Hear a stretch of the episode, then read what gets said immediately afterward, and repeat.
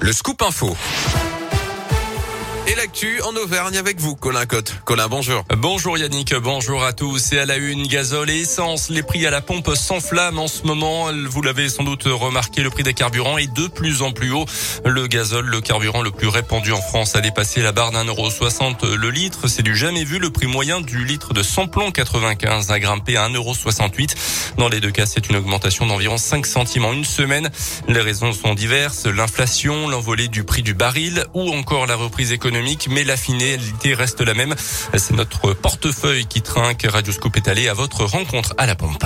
En un mois, là, elle a vraiment augmenté. Du coup, bah, moi, maintenant, je mets 20 euros par 20 euros. Je roule moins et j'essaie d'aller moins loin parce que sinon, euh, on s'en sort pas. Regardez, là, 15 euros, je mets 9 litres.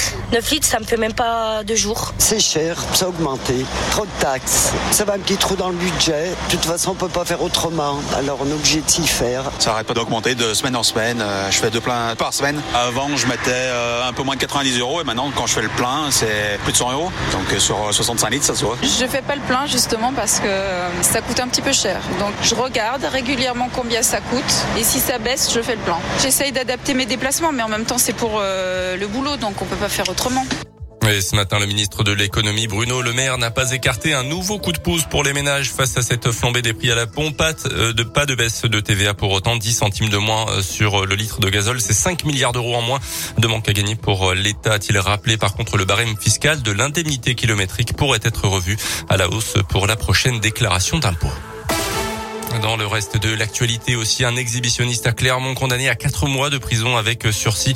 En septembre dernier, une première plainte avait été déposée par une jeune femme. Une deuxième victime a ensuite déposé plainte à son tour quelques jours plus tard.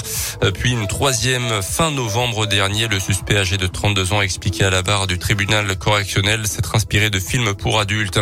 Une polémique lancée par l'Obs au sujet de Jean-Michel Blanquer. Dans un tweet, le magazine reparle du voyage du ministre à Ibiza pendant les fêtes. Je cite, Ibiza, c'est la fête. Les et la musique électro, soit l'exact contraire de Jean-Michel Blanquer. Le scandale aurait-il eu lieu si le ministre avait passé son réveillon à Clermont-Ferrand, pose le journal. Une attaque totalement gratuite évidemment et infondée, suggérant indirectement et avec humour évidemment que la capitale auvergnate ne serait pas la plus funky pour passer de bons moments, ce qui n'a pas manqué de faire réagir en très grand nombre les internautes. L'un d'entre eux a d'ailleurs rappelé que le ministre ne pouvait pas passer les fêtes chez nous, puisque l'Auvergne est très souvent à plus de deux heures de Paris en train de la Ligue 1 de foot ce soir au Montpied. Le Clermont Foot reçoit Strasbourg, match en retard de la 19e journée.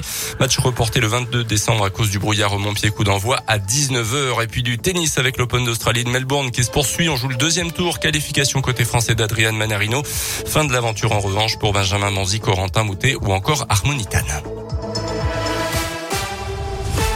Merci beaucoup.